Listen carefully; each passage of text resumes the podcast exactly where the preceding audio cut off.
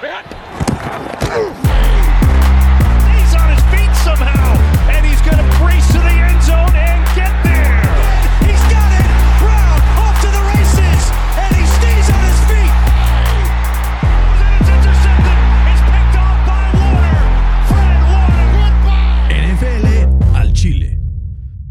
¿Qué tal? ¿Cómo estamos amigos? Bienvenidos a este cuarto capítulo de NFL al Chile. Como dirían por ahí, Week One is on the books. Y ahora sí vamos a analizar todo lo que pasó en esta primera semana de la NFL. Les recuerdo que pueden seguirnos en Twitter y en Instagram, arroba NFL al Chile, donde tendremos noticias, contenido, análisis, discusión, etc, etc, etc. Saludo con mucho gusto a mi queridísimo Fernando Imagino que me acompaña el día de hoy. Fer, ¿cómo estás? Hola, Berna, muy bien. Muy feliz, ¿no? Después de esta semana uno, ¿no? Ya lleno de emociones.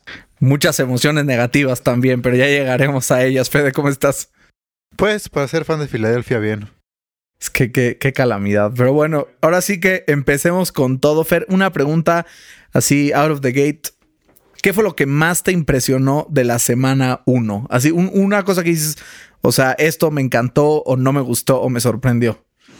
Eh, bueno, como, como habíamos dicho ya en, en los, en los programas anteriores, eh, los, los nuevos head coaches, o sea, de primer año tuvieron una semana difícil, ¿no?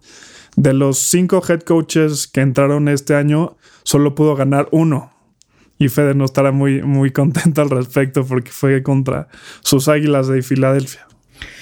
Sí, pero no. O sea, a ver, no, no creo que se les haya complicado tanto a los head coaches que, que vienen llegando. Un ejemplo, el de Matt Rule, que estuvo a nada de sacarle la victoria. Pero la regó, estamos de acuerdo con su Sí, play claro. calling. Tenía que haber corrido al final Con ahí. C-Mac, si tienes el mejor core de la liga, como no lo. A mí lo que más me impresionó fue los tres mejores receptores de la liga, confirmando que son y por qué son los tres mejores receptores de la liga, ¿no? Julio Jones, DeAndre Hopkins y Davante Adams, todos eh, recibiendo para más de 150 yardas.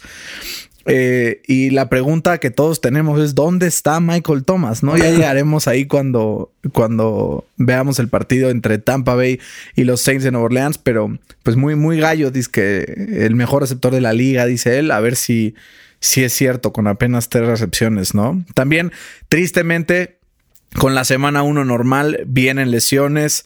La primera y más dolorosa para mí, Marlon Mack, running back titular de los Colts de Indianapolis, se truena en una jugada sin contacto, se rompe el tendón de Aquiles y va a estar fuera toda la temporada.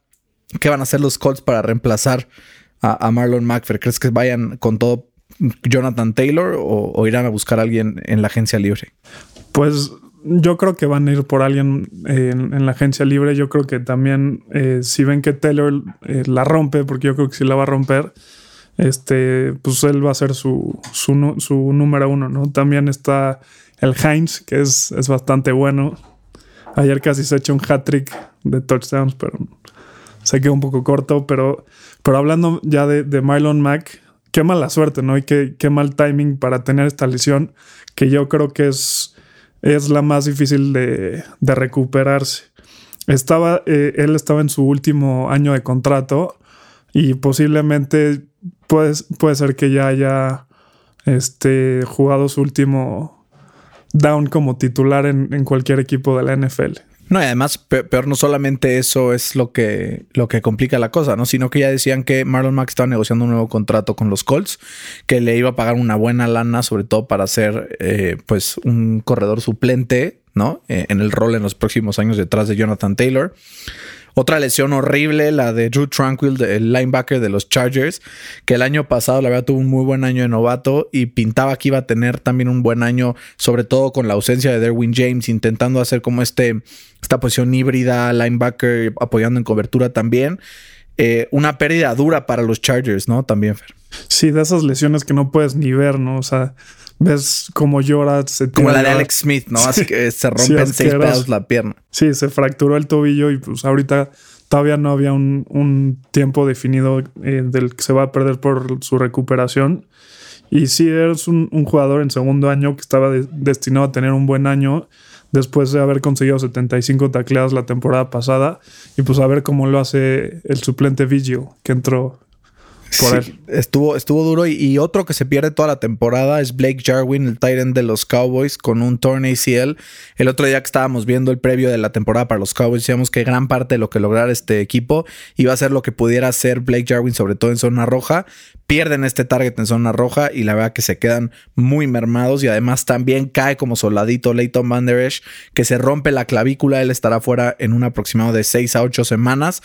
Pero por lo menos de aquí al bye, o sea, Dallas la va a tener muy, muy complicada sin su, su linebacker de tercer año, que es una máquina de tacleadas como, como es Bobby Wagner, Darius Leonard, Luke Kuechly, Blake Martínez, ¿no? Sí, con respecto a, Blake Jarwin, muchos lo consideran como el sucesor de Jason Witten, ¿no?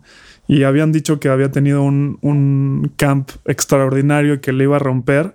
Y pues sí, qué mala suerte para, sobre todo para los aficionados de, de los vaqueros que están muy emocionados con él. Eh, y también por el otro lado con Leighton Van Der Esch. Fue un, un All Pro en, en su temporada de novato en el 2018, ¿no? Este. Y sí, se rompe la clavícula y él, él sí, esos jugadores como Sean Lee, que tienen todo el talento del mundo, pero las lesiones no lo dejan eh, seguir con jugando a ese, a ese gran nivel. Una calamidad. Y ahora sí vamos a entrar a- al análisis partido por partido, dando un, un par de puntos de vista sobre cada juego que sucedió este domingo. Que, fun fact, no hubo ni un solo corredor que superara las 100 yardas por tierra este domingo. El domingo no, pero el jueves sí. Sí, Clyde. Clyde fue. Rompió esa marca, pero el domingo ni un solo 100, 100 yard runner, solamente el que estuvo más cerca fue Kyler Murray, que logró 100, 101 yardas y luego con tres eh, hincaditas para terminar el partido, pues se le restaron y terminó con 91 yardas. Pero es, es un buen fun fact para empezar este, este análisis. Primer partido, los Colts de Indianapolis visitan a los Jaguars de Jacksonville. Chan, chan, chan, chan. Con el dolor de mi corazón, debo informarles que los Jaguars le ganaron 27-20 a los Colts en un partido que fue tristísimo, lamentable. Casi le aviento el control a la tele solo porque estaba en casa de Fer y si le aventaba el control la iba a romper y me iba a endeudar. Pero si no, estaba a punto. Pero una defensa que decían que iba a ser, eh, iba a tomar el, el step que no tomó el año pasado, que iban a lograr contener a sus rivales. Gardner, freaking Minshew les atora por la garganta 19 de 20 pases completos, 95% de pases completos. O sea, do- dormidos los Colts. ¿Cómo viste el partido? Ya empezaste tú el hashtag fuera Rivers como el que empezaste tú con el fuera piojo, ¿no? Yo no empecé el fuera piojo, yo lo tomé de Twitter y lo hice mío, pero no lo empecé yo. Este, sí, o sea, los jaguares lograron lo que parecía imposible, ¿no? Ganarle a estos Colts. Este, que, ¿cómo era el dato que en, en la semana uno no, no ganan los Colts? En la semana uno los Colts, ahora ya los últimos 11 años, uno ganado, 10 perdidos. Ahora sí que no quiero amarrar navajas, pero tú solito echaste la sal la semana pasada. No, cero sal, cero sal. No, eh, fue un escándalo. O sea, no solamente eso. Fer, Fer está aquí de testigo y Fede también que ayer yo creo que nunca había gritado tantas groserías en mi vida como ayer a Philip Rivers. No, no solamente Philip Rivers, que si ves sus números y, y quitas las intercepciones, que digo, no puedes quitar las intercepciones porque es una gran parte, pero 36 de 46, 363 yardas. Suena bien, ¿no? ¿Estás de acuerdo? Pero ni más, o sea, si todas tus jugadas son checkdowns que después el corredor se avienta 70 yardas eh, después de haberla cachado, claramente no es el mérito del coreback, o sea, estos números están infladísimos. Cuando ves algunas, algunos pases que completa Philip Rivers, él mismo lo dice, en un pase que tenía a Jack Doyle en el end zone, da un checkdown a Zach Pascal que se queda y hace, forza un cuarto down que pudo haber significado el 14-0 y se pudo haber ido. Rodrigo Blankenship falla un gol de campo de 30 yardas. La defensa agua, la secundaria no existe. Hay dos cosas que yo rescato que hicieron bien los Jaguars, pero que fuera de eso fue un partido que no ganaron los Jaguars, sino que los Colts se metieron la pata y se encargaron de perderlo ellos solitos. Uno, CJ Henderson, el cornerback novato, jugó un muy buen partido. Fue un gran pick por parte de, mm, súper. de los Jaguars, el segundo cornerback del draft. Eh, y el segundo, DJ Shark, que la verdad tiene, tiene muy buena route running y se des- desmarca muy bien. Pero en ese touchdown último de, de, De Killan Cole para terminar con las aspiraciones de los Colts. Perdóname, pero qué fregados estaba haciendo Xavier Rhodes en esa cobertura. O sea, muerde como para play action y de repente lo ves solito en el end zone, entrando como si fuera quién sabe quién. Se quedó en Minnesota, ¿no? No, no, no. O sea, estuvo espeluznante. Yo ya no quiero ni hablar de este partido, pero fue fue, fue deleznable, Fercito. Deleznable. A ver si los Colts pueden hacer un bounce back la siguiente semana cuando enfrenten a los Vikings en el Lucas Oil Stadium. A ver si. A ver si, si, si es cierto, ¿no? A ver si todo esto solo fue, como dicen. Eh, un espejo. Pues un espejismo, ¿no? Que que no refleja lo que van a hacer los Colts en temporada, porque si sí van a hacer esto, me voy a quedar sin. Si ya de por sí no hay pelo. Exacto, exacto. Si de por sí ya no hay pelo, me voy a quedar todavía sin, sin más pelo. Siguiente partido: tu pollo Russell Wilson eh, visita Atlanta y les atora 38 puntos a los Falcons lo que decíamos, ¿no? La clave para Atlanta, sabíamos que Atlanta iba a meter los puntos, la clave estaba en detenerlos y claramente no lo lograron. Sí, mi MVP, ¿no? Mi pollo, mi Russell Wilson brilló desde el principio hasta el final, ¿no? Este lanzó para cuatro touchdowns y más de 320 yardas. Y yo creo que la jugada clave del partido fue, fue ese fourth down. Eh, y bueno, cuarta y, cinco este, que en vez de patear por el gol de campo, decidieron eh, darle la bola a DK, que metió un touchdown. Y ahí yo creo que fue cuando los Seahawks se despegaron y ya nunca le, los pudieron alcanzar. A mí lo que me impresionó fue que Russell Wilson tuvo 31 de 35 completos, solo 4 pases incompletos. O sea, mismo número de pases incompletos que de touchdowns.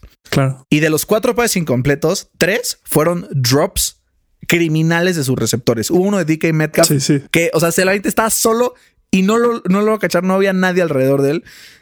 Pero este nivel que está teniendo, sobre todo hay dos corebacks que esta semana me impresionaron, que fueron Russell Wilson y Aaron Rodgers. Ya llegaremos a Aaron Rodgers, pero Russell Wilson, la verdad, impecable, ¿no? Impecable. Y viendo del otro lado a un coreback que tampoco jugó mal, lanzó para 450 yardas. O sea, Tres receptores tuvieron más de 100, los que más Julio Jones 157 y, Calvin Ridley 130.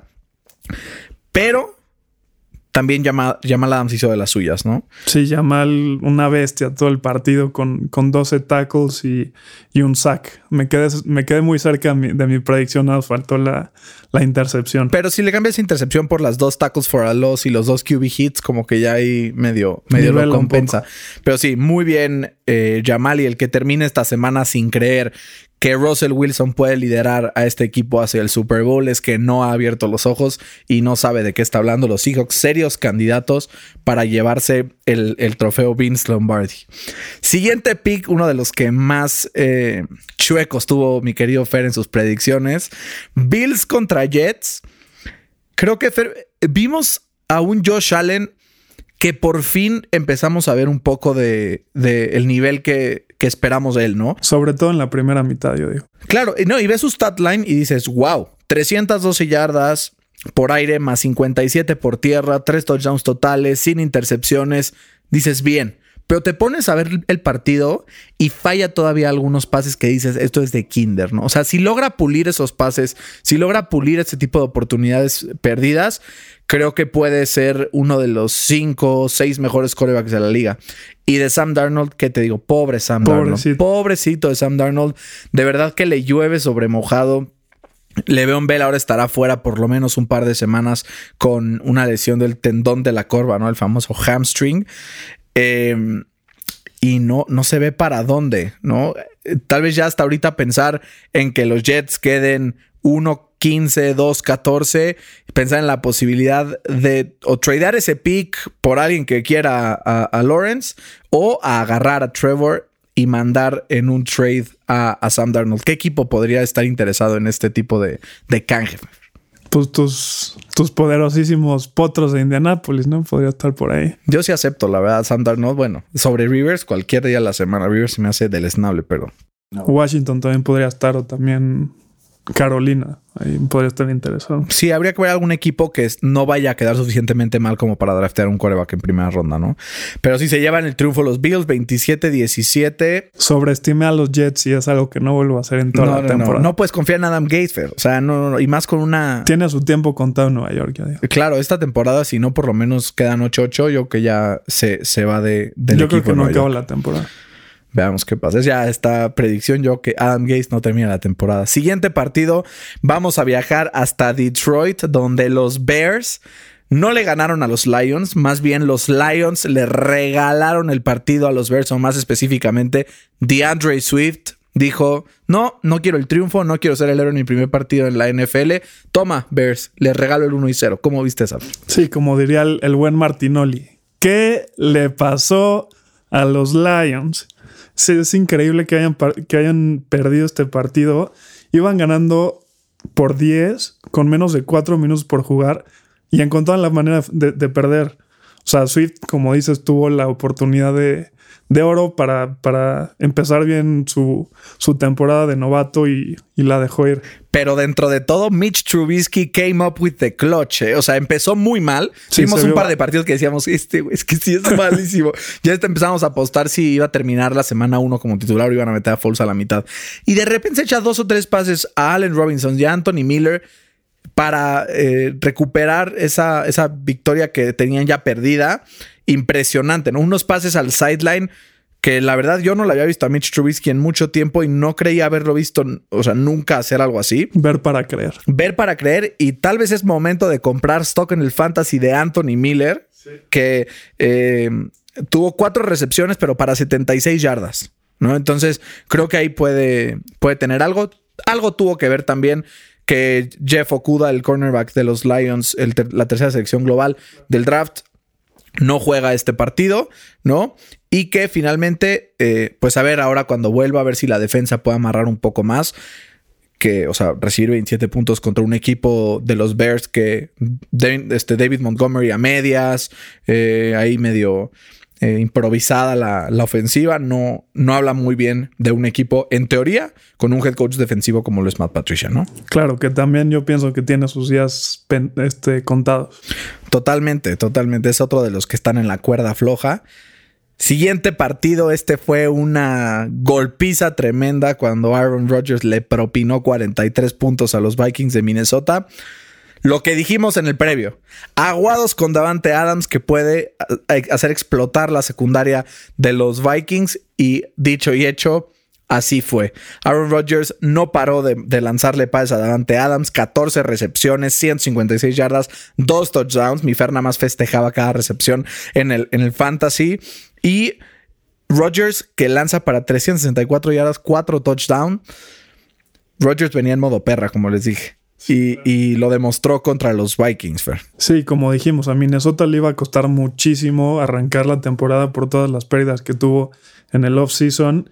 Perdió a sus, a sus tres principales cornerbacks y pues jugando con, con rookies y segundo año, pues la verdad está muy cañón cuando te enfrentas a un quarterback tan talentoso como es Aaron Rodgers. Y te digo algo, yo, toda la gente que dice que Aaron Rodgers no es bueno, que lo que sea, le digo, vean el partido de ayer, vean el nivel de tiros al end zone. Tuvo dos o tres, creo que tuvo uno a Marcus Valdez Scantling y otro a Dante Adams, que nadie en la NFL, ni siquiera Patrick Mahomes puede ponerla ahí. Esos tiros solamente los puede hacer él. Por eso digo que Aaron Rodgers es de los mejores pasadores que hemos visto en esta liga. Si no se lesionara, si tuviera una mejor actitud y más liderazgo, otro gallo cantaría con, con Aaron Rodgers. Pero estuve también muy sorprendido con el desempeño de Kirk Cousins. Eh, la verdad es que yo creo que Kirk es de los jugadores más infravalorados de la NFL. Es un coreback que tal vez en crunch time a veces se hace chiquito, pero también hubo una jugada que estábamos viendo ayer que eh, recibe el snap, colapsa el pocket, sale caminando un poco hacia su derecha, luego regresa a la izquierda, camina entre los tackles y lanza un pase a Adam Thielen como de 30, 32 yardas, que dije, este es Kirk ¿no? Y por eso está con tanto dinero garantizado en Minnesota y creo que, que hay, hay futuro para este equipo si sigue con esta fórmula de Dalvin Cook eh, corriendo Mattison también participó bastante en el ataque el día de ayer y empezar a distribuir un poco más el juego, no tanto con Adam Thielen como ayer, sino ampliar un poco más este panorama de receptores. Pero aunque este triunfo de los Packers suena, o sea, como una gran golpiza, también creo que los Vikings puede ser que hayan enseñado cosas positivas. Sí, claro, siempre, siempre hay que tratar de, sacar lo positivo en lo negativo y, sí. Eh, es bastante infravalorado Kirk Cousins porque lo hace generalmente en las primeras, o sea, en las primeras semanas de la temporada. Si lo hiciera ya en playoffs, otro gallo cantaría, ¿no? Entonces, si lo logra hacer este año, pues ya no lo consideraremos como un top QB. A ver qué pasa ahora que regresen tanto Daniel Hunter y Yannick Ngakwe al equipo de, de, los Vikings Por eso de Minnesota. secundaria igual. Sí, está para el perro. Pero, Pa'l pero luego se van desarrollando conforme va la temporada, sobre todo los de primer año. Ahí van poquito a poquito. Siguiente partido. Los Patriots y Tom Brady siguen siendo los Patriots, no pasa nada. Le pasan por encima 21-11 a los Dolphins. Cam Newton, 75 yardas por tierra y dos touchdowns. Un running back más ahí del fantasy. Además que aportó 15 de 19 para 155 yardas por aire. Pero a fin de cuentas, los Dolphins regalaron también este partido. Tres picks de Fitzpatrick en momentos muy, muy imprudentes que contrarrestaron también los errores de los Patriotas, porque si recordamos ese fumble de Nikhil Harry en la yarda 1 que deja con un touchback a los Dolphins para recuperar la posición, eh, creo que fue un partido eso, un poco oxidado. Se nota que semana 1 a ver qué logra Bill Belichick pulir de su equipo en las siguientes semanas. Claro, y como dijimos también, Belichick se saca jugadores de los calzones, ¿no? Entonces, no le, o sea, los Patriotas no, no le importó todas las bajas que tuvo. Se concentraron, tuvieron un buen partido. Cam Newton, un partido sólido. Este, también vimos cómo ya se está adaptando el sistema de los Patriotas al, estilo de juego de Cam Newton. Este, ya que pues, él se cansó de correr, ¿no? Este, estableció un, un récord para la franquicia con, con 15 acarreos para un QB. Y eso fue en el primer partido. Entonces, hay que esperar cosas positivas de, de los Pats. Yo siempre digo, nunca descalifiquen a los Pats, eh, y menos si están liderados por Bill Belichick. Y creo que van a ir mejorando poquito a poquito durante esta temporada. Los Dolphins, tristemente, no veo por dónde. Sobre todo a la ofensiva, ¿no? Creo que su defensiva se comportó relativamente bien. Eh, o sea, la verdad, o sea, limitar a Cam Newton a solamente 250 yardas juntando tierra y aire no se me hace tan grave. Forzaron un turnover con Ekil Harry pero sí creo que les falta mucho todavía por generar. A ver en qué semana entra tú a jugar también, porque ya, aunque confirmó. Muero de Brian- ganas por verlo. Sí, confirmó Brian Flores que va, va a empezar Fitzpatrick la próxima semana, pero week to week. O sea, de repente vamos a ver semana 3, 4 y vamos a ver a Tua vistiendo los colores de los delfines de Miami una vez, una vez este, para iniciar su carrera. Y del siguiente partido solamente tengo tres palabras que decir. Se los dije. Se los dije, les dije que los Washington Football Team iban a ganarle a las Águilas de Filadelfia en esta semana inicial. Carson Wentz corriendo por su vida. Empezó bien el primero eh, o primero y segundo drive. Después se lesiona a Zach Ertz y se termina, o sea, como que ya se termina. Su única arma en la ofensiva fue Dallas Goddard y un pase largo a Jalen Rigor, que fue su única recepción en todo el partido. Y la línea defensiva de Washington, la verdad hay que darle Aguas. crédito a Ron Rivera por cómo armó el, el game plan. Y también creo que, o sea, 8 capturas, además de 15 QB hits, 13 tackles for a loss.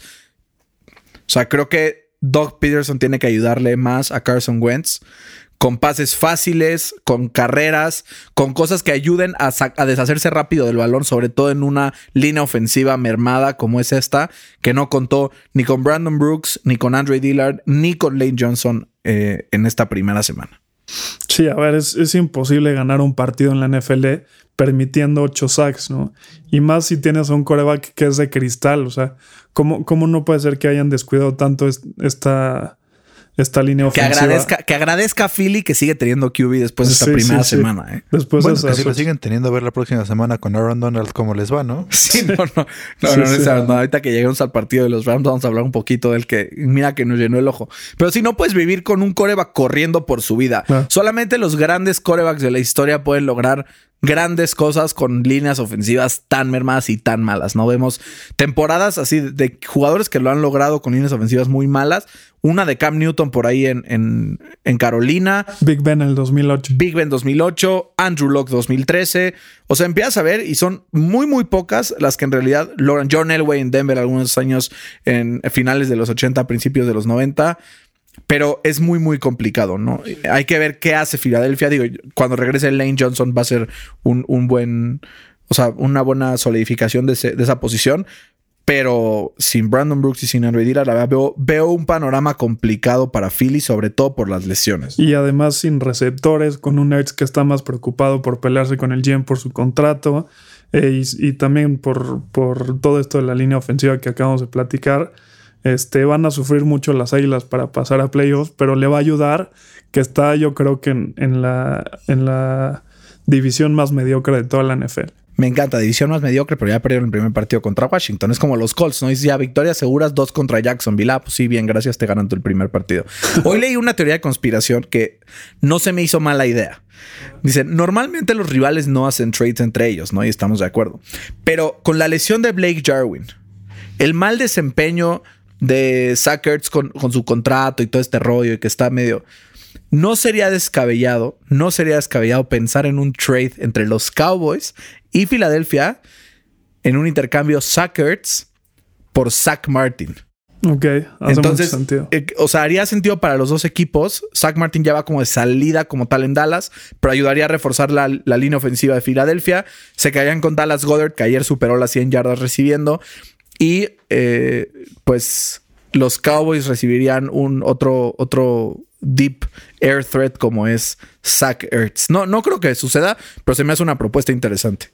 Sí, bastante interesante. No creo que, sea por, por Zach Martin, porque también los vaqueros tienen bastantes problemas en la línea ofensiva. Pero pues si, si le pueden sacar un pick así a, a sus rivales, pues yo creo que sería un buen, Claro, otro partido que la verdad nos dio para mucho de qué hablar es Carolina contra Las Vegas Raiders.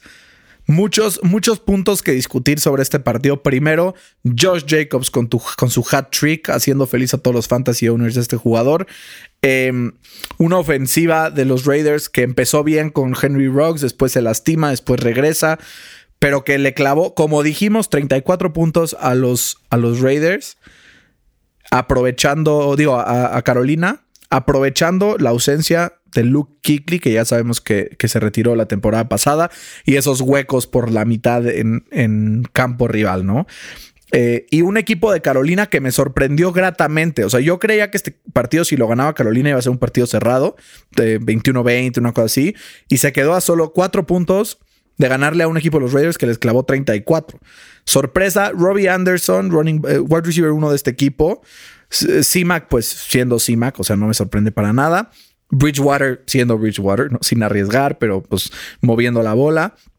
Eh, pero creo que si Carolina logra hacer mayor presión al coreback, puede sorprender a más de un equipo esta temporada.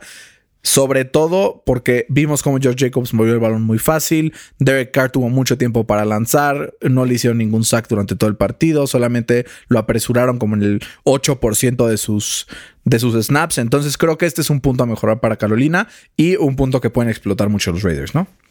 Sí, igual, como habíamos dicho en el previo, fue un duelo totalmente de corredores. Este, mientras que, que Simac tuvo eh, mejores números en cuanto a yardas este, con 134 y dos touchdowns fue Josh Jacobs, ¿no? Quien se llevó el, balón del partido como lo hacen en la Premier League. Después de llevarte un, un hat-trick, te llevas la bola.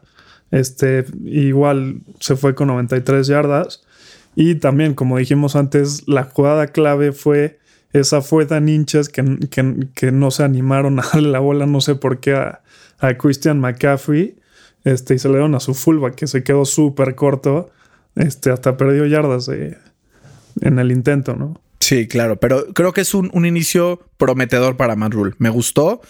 Eh, a ver, es el primer partido, no tiene experiencia en absoluta, también en college. en college se, tardó mucho tiempo, bueno, como uno o dos años en, establecer su, su, programa, ¿no? Exacto, pero le ha dado la vuelta a varios equipos, ¿no? Entonces a ver cómo le va ahorita en la NFL a Matt Rule. En un partido de una división que te importa, Fer, los Browns perdieron 38-6 contra los Ravens. ¿qué lectura le das a este partido? ¿Gracias a los Ravens o culpa de los Browns o cómo la ves? Yo creo que se juntaron las. o El sea, hambre con las ganas de comer. exacto. o sea, los Browns hicieron el ridículo ayer. Este Baker Mayfield parece que es un ti- este, suplente. O sea, no parece que haya sido la primera selección global de, su draft. Este, no alcanzó ni las 190 yardas. Tuvo una intercepción. También del otro lado, Miles Garrett no, no se le pudo ni acercar a, a Lamar Jackson. Eh, Odell Beckham no superó ni las 25 yardas. Entonces, por donde lo veas, este, sus estrellitas no, no, no están encajando. Y entonces yo creo que van a tener que hacer un, un cambio radical, ¿no? Y para acabarla de fregar, David Njoku se lastima y va a estar fuera por lo menos ocho semanas. A ver cómo le va a, a los Browns con ese tema. La gente que no, que esté Austin Hooper libre en sus ligas de fantasy, agárrenlo porque todos los snaps de Tyrant van para él ahora. Eh, a ver, yo creo que hemos sido muy críticos en este podcast de Lamar Jackson y le hemos pegado, la verdad, bastante, pero creo que hoy es un día en donde toca ver que el progreso que está haciendo Lamar Jackson es real. O sea, eh, el- la primera mitad de temporada que jugó era un running back que de repente lanzaba el balón. Y dijo, voy a trabajar mis pases intermedios eh, y cortos para tener más eh, precisión. Siguiente temporada, ¡pum! Los mejora, gana MVP, mete a, a lo- a los Ravens a, a playoffs con, con, con el- la mejor marca de, de toda la liga. Y bueno, pierden playoffs, pero eso fue un solo partido. y dice, mi target para la próxima temporada es mejorar mis pases profundos. Cuando habían pases de más de 10 yardas en el aire, solamente completaba el 50% de los pases. ¿Y esto qué hacía? Que cuando un equipo tiene una línea defensiva muy fuerte y no permitía el juego de, ca- de carrera, entonces Lamar Jackson se volvía loco, lanzaba paz y no lograban eh, la misma eficiencia. Ayer pasó esto. La línea defensiva de los, de los Browns, que es bastante buena, con, con Miles Garrett liderándola, detuvo el juego por tierra eh, de, de los, de los Ravens Apenas superaron las 100 yardas. apenas 100 yardas y eso que fueron 45 de Lamar. Pero Lamar Jackson en pases de más de 10 yardas, 9 de 10. Y el incompleto fue un drop. Entonces, creo que este progreso que estamos viendo de Lamar me está asustando porque significa que Lamar Jackson es de verdad. Y esto es una amenaza profunda para los Steelers en tu división y para toda la conferencia americana que va a tener a Pat Mahomes, que sabemos que es una realidad, y a Lamar Jackson durante los próximos años. Sí, pero también yo creo que sus dos problemas más grandes ahorita, uno son, son los fumbles que tiene. Eh, ayer se churrió de no, de no perder la bola en el, en el red zone este, en el primer cuarto contra los Browns. Y también el otro fue eh, también los pases que da en, el, en el red zone. Eh, ayer casi vuela al Mike Andrews que estaba solito en el end zone y, fue un- un- una atrapada espectacular del, del Andrews, pero si no, pues lo hubiera volado. Entonces yo creo que esos son sus dos problemas más, más graves ahorita. Y también le ayudaron mucho los, los novatos, ¿no? El J.K. Dobbins con dos touchdowns y el Patrick Quinn, que estuvo por todos lados en la defensa con ocho tackles, un, un sack y un forced fumble. Sí, la verdad, y como dices, eh, Browns being Browns, pero yo la verdad ya estoy tomándome un poco más en serio a Lamar. Vamos a ir siguiendo este, este crecimiento durante la temporada. Y el próximo partido, los Bengals perdieron contra los Chargers, siendo los Chargers. ¿Quién siempre pierde con patadas de último minuto y desaprovecha oportunidades? Los Chargers. Y ahora se le volteó el asunto.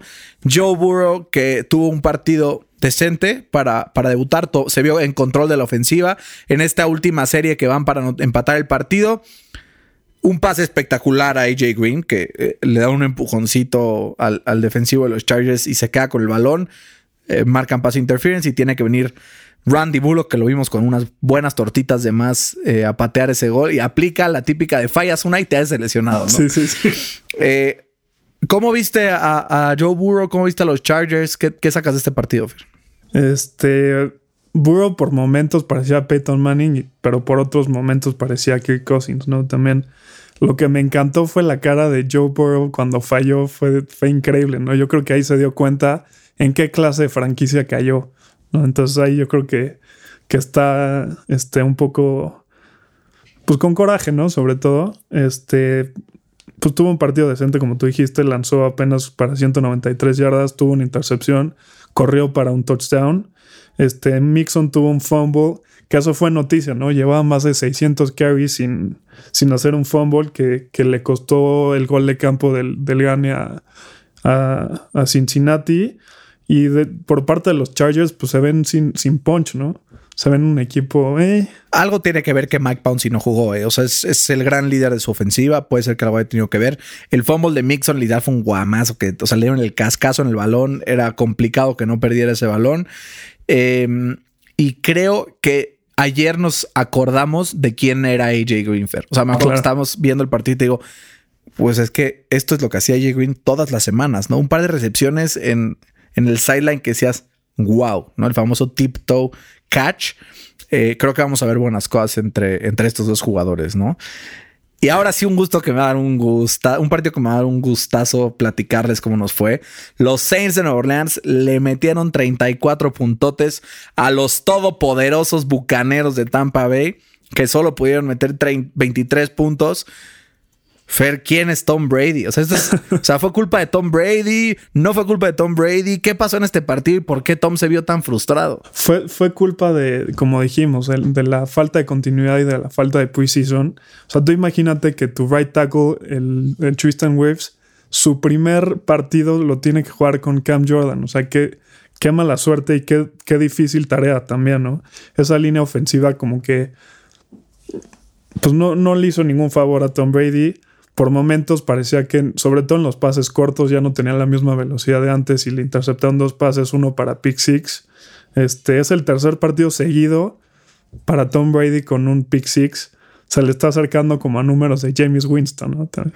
Eh, Dicen que es una teoría, que esto no es culpa de James Winston, sino que los Bucks te pegan eso, ¿no? Entonces ya no puede hacer nada Tom Brady con ese, con ese uniforme, ¿no? Pero es, es una tendencia con, con Bruce Arians. Igual en, su primera temporada con, con Arizona, el quarterback titular era Carson Palmer y la primera temporada tuvo 30 intercepciones.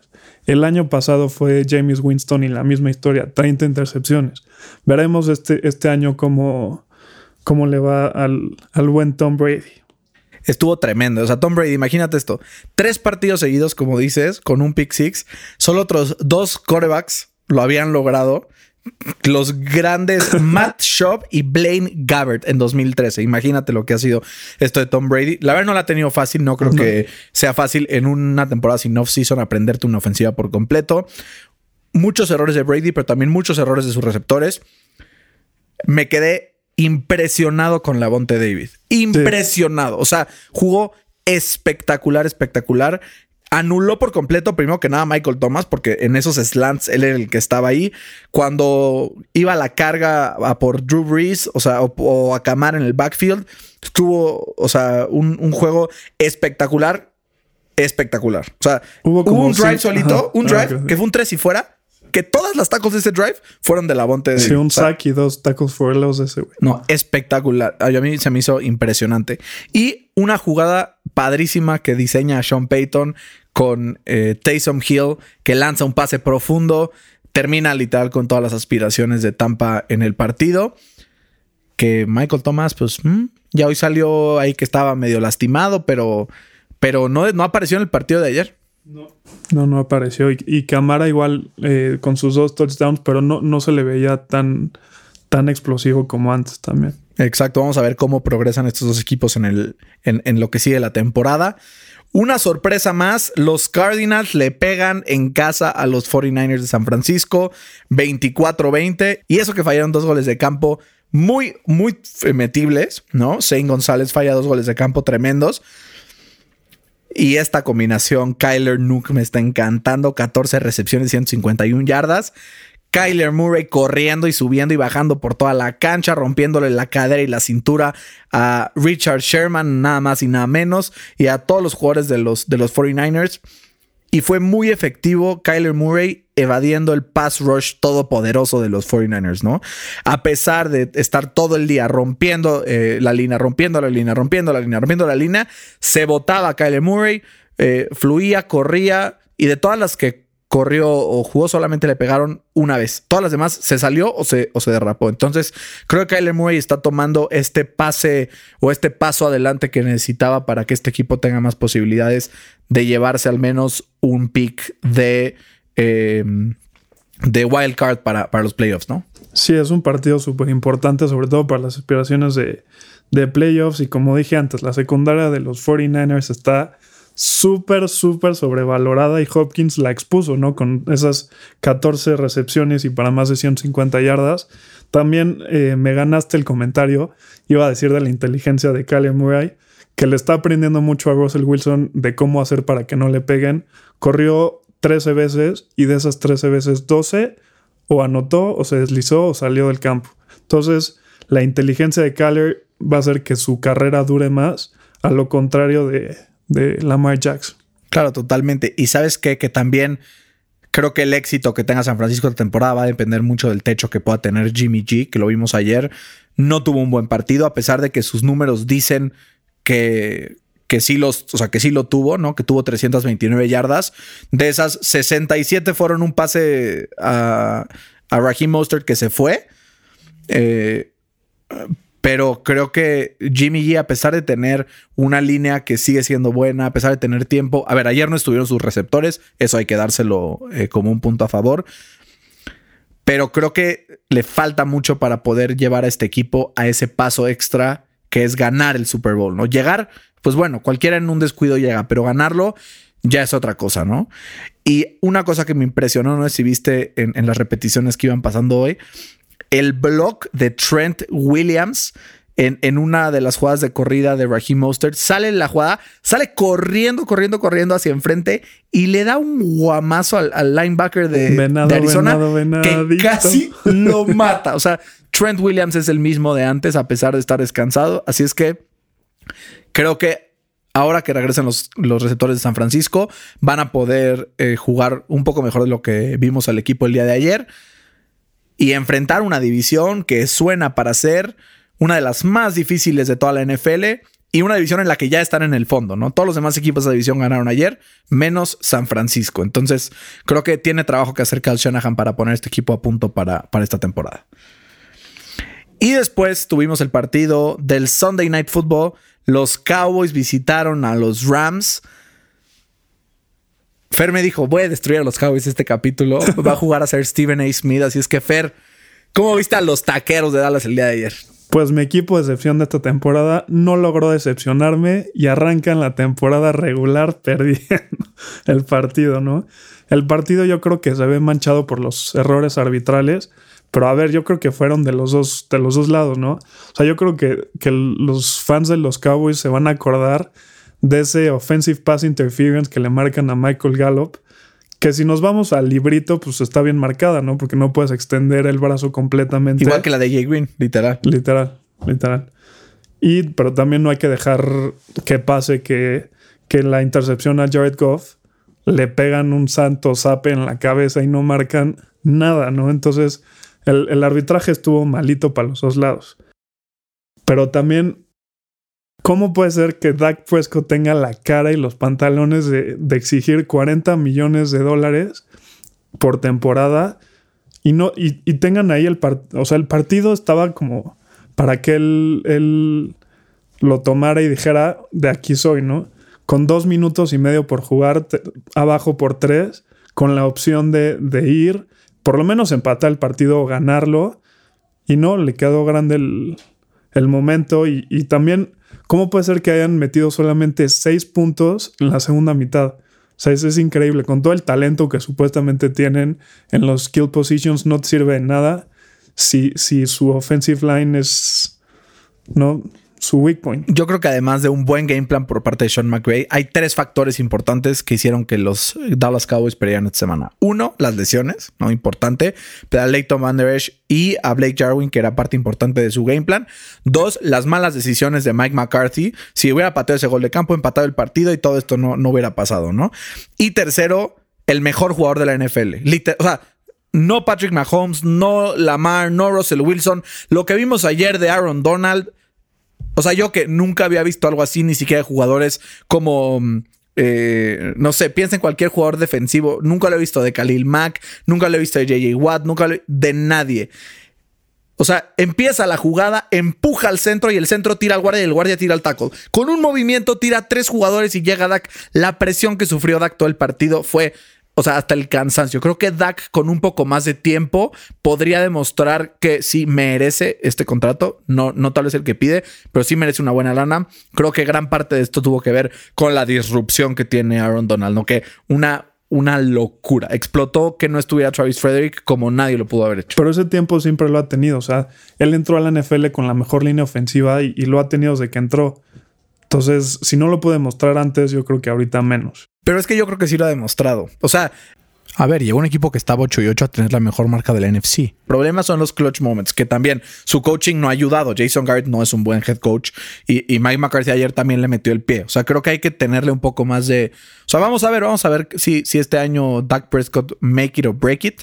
Pero, pero yo, Aaron Donald ayer. Y Aldon Smith también. Aldon Smith, 11, ta 11 tackles, un sack y un tackle for a loss para un jugador que lleva en el sideline mucho, mucho tiempo. Así de amolada está la defensiva de los vaqueros de Dallas. Eso es verdad también, ¿no? Eh, brilló tanto, digo también sin, sin Leighton Van Der Esch, pero, pero creo que vimos algo bueno de Aldon Smith. Vamos a ver cómo se reponen los Cowboys de esta dolorosísima derrota a manos de quien podría ser uno de sus rivales por ganar uno de los lugares de comodín en, eh, ya más adelante en la temporada. Sí, yo creo que Dallas también tiene serios problemas, más de lo que nos imaginamos, sobre todo en la defensa y más con, con la baja de, de Leighton Van Der Esch. Y como Philly también yo creo que tiene suerte y le va a ayudar muchísimo que está en, en la división más mediocre de la NFL. Totalmente de acuerdo. Ahora... Y estamos de vuelta después de los partidos de Monday Night Football haciendo conexión vía remota con Fer hasta unos escasos minutos de, aquí vía Zoom, aunque Zoom no, Zoom no, nos pague, pero por mencionar el nombre deberían pagarnos. Eh, Fer, ¿cómo viste la victoria de tus acereros de Pittsburgh 26-16 contra los Giants? Eh, la vi bien a secas, ¿no? Tuvieron muchos errores. Yo creo que hay mucha oportunidad para mejorar, pero viéndolo del lado bueno, ahí te va un, un stat que está un poco difícil de creer. Y eso me gustan tus mucho... stats, Fercito, me gustan tus stats. y eso habla mucho de, de, la defensiva de Pittsburgh, ¿no?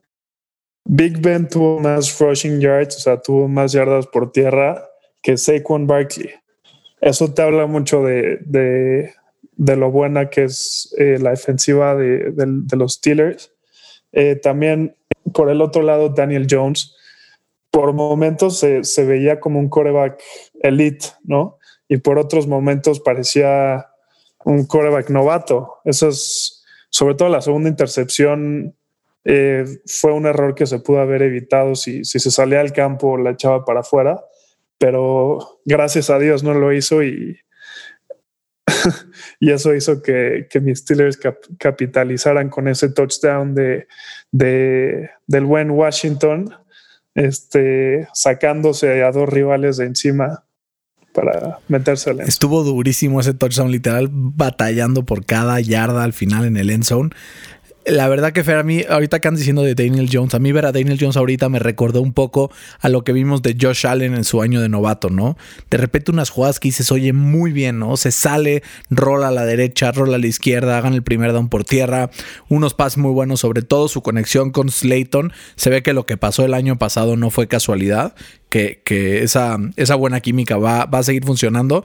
Y por lo que vimos en los números, va a ser el wide receiver uno de los Giants de ahora en adelante. Si lo, si lo tienen libre en alguna liga de fantasy, agárrenlo, métanlo de titular porque promete buenas cosas. Como dices, Fer, la clave para que Pittsburgh gane este año es mantener una defensiva por tierra elite, con muchísima presión al coreback, eh, tanto de Dupree, de Hayward, de Watt, incluso Hilton llegando desde el níquel. O sea, creo que es una defensiva que te da presión por todos lados y es complicado que pueda hacer jugadas. Entonces, siempre y cuando Big Ben pueda tener estas defensivas que le aguanten sus pues sus partidos no tan buenos, ¿no? Eh, va a poder salir adelante. En este caso, se lesiona James, James Conner y mi Benny Snell Jr. sale al quite corriendo 113 yardas. Eh, Big Ben pasa para más de 220, 3 touchdowns, eh, sin intercepciones. Y Fer, también eh, comentar este punto de las lesiones, ¿no? Que eh, como tónica de toda la semana han, pasado.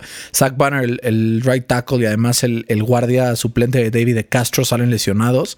Al parecer, al menos la de Zach Banner sí es de gravedad. ¿Cómo crees que impacte esto eh, en adelante en la temporada? Yo creo que sí va a afectar muchísimo. Eh, no sé si ustedes lo, notaron, pero al principio del partido como que Big Ben se notaba dudativo y también eh, le pegaron varias veces y como que hacía caras de dolor. Este, yo creo que si no lo pueden proteger va a sufrir mucho para, para quedarse sano eh, y ojalá y, y, no sean de gravedad como tú dices. Eh, ojalá que Zach Banner esté bien. Así es, Fer, totalmente de acuerdo y ojalá que, que sea un buen año para tus Steelers que ya les toca meterse a playoffs después de un año de decepción. Ya llevamos dos, güey. Dos años sin pasar. Ya ahí estamos a punto. Ánimo, aguanta vara. Yo también ya llevo dos, pero ni modo. Bueno, no una, pero el otro fue tremendo. Y en el último partido de la semana, en este Monday Night, en donde los Titans de Tennessee vencen a los Broncos de Denver en un partido completamente dramático para el recuerdo. 16-14 en Denver con tres goles de campo y además un punto extra fallado por Steven Goskowski, el pateador de los Titanes, que seguro mañana estará buscando chamba. Pero apretado, apretado, logran sacar la victoria a los Titans pues a ver si, si, el, si este boom que tuvo el Corey Davis este, se prolonga toda la temporada. Llevan ya casi cuatro años esperando para que tenga su boom. Se dicen buenas cosas de él saliendo de este camp. Eh, la dupla con AJ Brown creo que eh, le, le, le, está ayudando mucho para que se pueda desmarcar más fácil. Eh, creo que Henry sin tener unos números espectaculares hizo eh, que los, los Titans pudieran seguir moviendo las cadenas. Y Tannehill igual teniendo un partido discreto de, de 200 yardas, este, pues como dijimos con Tyler Taylor, no te va a ganar el partido, pero tampoco te lo va a perder. Y sabes que también creo fue clave la presión a, Drew Locke, ¿no? Entre Jeffrey Simmons y, y Clowney lograron mantener bajo, bajo cadenas a, a Drew Locke, que, que, intentó ahí algunos pases, pero que a final de cuentas no fue suficiente y los, los Titans se llevan la victoria. Ahora sí, Fer, el momento que todos estábamos esperando, el draft este año, eh, digo, este año, este güey. eh, esta semana tenemos los One Hit Wonders, jugadores que, que brillaron por un año y después desaparecieron para siempre y nadie supo quién era o cómo se llamaba. Eh, para empezar, me vas a echar una pregunta. Si la tengo bien, yo empiezo. Si la tengo mal, tú empiezas. Ojalá gane porque tengo unos muy buenos que, que decir. Adelante, Fer. A ver, ahí está la pregunta. Desde, desde la primera temporada como titular de Tom Brady en los Patriotas hasta ahorita, o sea, este año también cuenta, ¿cuántos quarterbacks diferentes han empezado la semana 1? O sea, para cualquier equipo. No, no, no, no, no. O sea, para los Pats. Ah, para los Pats. A ver, evidentemente Tom Brady es uno. Evidente Cam Newton es otro. Matt Castle. Vamos a ir con tres. Dos. ¿Dos? Matt Castle no empezó. Empezó en la semana dos. Hijo. Se lesionó en la semana uno. Tenías razón cuando me dijiste que era un trick question. Está bueno. Entonces, Fer, puedes empezar. Para empezar, voy a, voy a agarrar el, el, automático, ¿no? Con, con el buen Peyton Hillis. sí, sí. Que en, en, el 2010 este, era un desconocido y pasó de ser fullback a corredor. Y en el 2011 fue el, el, el, el Madden cover, ¿cómo se dice? El, la portada del la Madden. portada del Madden. Este, y no volvió a hacer nada de, después de eso. No puedo decirte que es un mal pick porque yo también lo iba a escoger. Eh, corrió en ese 2010 para 1170 yardas, 11 touchdowns, además de 500 yardas por aire, algo que no pasaba en ese entonces para los corredores, salvo alguno como Edgerrin James, que sí, que sí lo hacía, y de ahí desapareció para siempre. Yo, mi primer pick, también voy a ir por uno más o menos obvio. Tengo otros que creo que son o sea, mejores picks, pero este creo que sí me lo puedes robar. Robert Griffin, tercero. Caray. Que sale del draft y, y, lo elige Washington con el segundo pick después de Andrew Locke. Gana el Offensive Rookie of the Year. Eh, ese año los, los Redskins en su momento, aunque ahorita ya no lo sean, Eh, consiguieron 436 puntos. En ese momento se convirtieron en la cuarta ofensiva más potente de la historia. 3.200 yardas, 20 touchdowns por aire y 815 yardas y 7 touchdowns por tierra. Un récord para un novato en ese entonces. Y además, lo estuvieron persiguiendo toda la temporada. Tuvo 33 sacks. ¿Qué cambió? Que a partir de que se lastima, la siguiente temporada solamente logra eh, sus, sus, yardas por tierra a la mitad, ya no, ya no es el mismo de antes y termina recluido en la banca en los Ravens como suplente de Lamar Jackson. Fer, ¿cuál es tu segundo pick? Mi segundo pick, algunos van a decir que no, que no incluye, o sea, que no se podría incluir en esta categoría, pero yo creo que fue el buen LeGarrette Blount. Ok. En el 2016, cuando, cuando jugó su Super Bowl con, con los Patriotas, corrió para más de mil yardas y anotó más de 18 veces. Entonces esos fueron números, o sea, que nunca volvió evidentemente a repetir y por eso lo, lo incluye en la, en la categoría. Sí, pero después también tuvo una victoria de Super Bowl con Filadelfia, ¿no? Que también algo, algo habla bien de él. El mío es alguien que me da mucha, mucha alegría en este momento pronunciar su nombre. Es, es un hombre que jugó para cierto equipo de Chicago, jugaba la posición de mariscal de campo. Y, su nombre es Rex Grossman, ¿no? Rex Grossman que llevó a los Osos de Chicago al Super Bowl contra los Colts y Peyton Manning lo deshizo y ganó ese partido. Después, temporada 2006, donde lanzó para 3.200 yardas y 23 touchdowns. Hazte cuenta que dijeron, pum, lo voy a desaparecer de la faz de la tierra y no volvió a aparecer nunca más en su carrera. Fer, ¿quién es tu último pick? Mi último pick es Josh Gordon que este ha sido más por problemas extracancha que por problemas de talento. En el 2013 jugó solamente 12 partidos y superó las 1200 yardas por tierra y tuvo más de 8 touchdowns. Este, desgraciadamente sus problemas de, de sustancias y bebidas y alcohol no lo han dejado eh, seguir con su carrera como profesional. Muy buena. Para mí, mi último pick, sabía que tú no lo ibas a escoger porque te iba a doler mucho en el corazón. Así es que tomaremos a Tim Tebow, que llevó a los Broncos de Denver a ganarle un partido en, en overtime a los Steelers y echarlos de playoffs. Y ahorita pues ahí lo tienes jugando entre golf, este, béisbol, ahí de todo un poquito, pero el fútbol americano ya no fue lo suyo. Eh, por eso mi último pick es Tim Tebow. Coméntenos quién cree que ganó el draft de jugadores de One Hit Wonders. Si tienen algún otro que, que aportar, coméntenos. Fede, ¿hay alguno que se te venga a la mente, algún One Hit Wonders o crees que...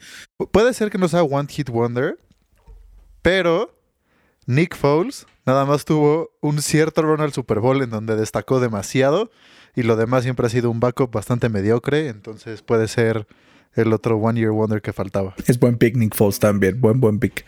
Eh, y para ya cerrar este programa, Fer, tenemos a los Bengals y los Browns el jueves. Partidazo que nos espera, dos de los candidatos a, a llevarse el primer pick global el próximo año. eh, en, en la visita de los Bengals a el estadio de, de, los Browns en Cleveland. ¿Crees, Fer, que Joe Burrow se vea mucho más pulido o crees que los Browns se lo van a llevar?